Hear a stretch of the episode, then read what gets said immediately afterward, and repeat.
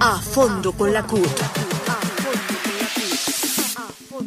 Al anuncio del Gobierno Nacional de erradicar otra regresiva reforma tributaria que ampliará el IVA y grabará aún más las menguadas rentas de trabajo, se suma el proyecto de ley estatutaria de Administración de Justicia que le apuesta nuevamente a las fracasadas privatización y desjudicialización de los litigios, en vez de fortalecer presupuestalmente a la rama judicial para que con una adecuada planta de personal mejore la oferta de justicia, con el aditivo que la calificación de servicio público esencial que se le impone será utilizada para desconocer los derechos constitucionales a la reunión y manifestación pública y pacífica, a la negociación colectiva y al derecho a la huelga. Se requiere una reforma estructural de la justicia que garantice el derecho fundamental de acceso real y oportuno y la escogencia de sus jueces por el sistema de méritos, lo cual impone el fortalecimiento de la carrera judicial, reduciendo a su mínima expresión los empleos provisionales y de libre nombramiento y remoción, y además a que se haga extensiva a las altas cortes y a los órganos de control,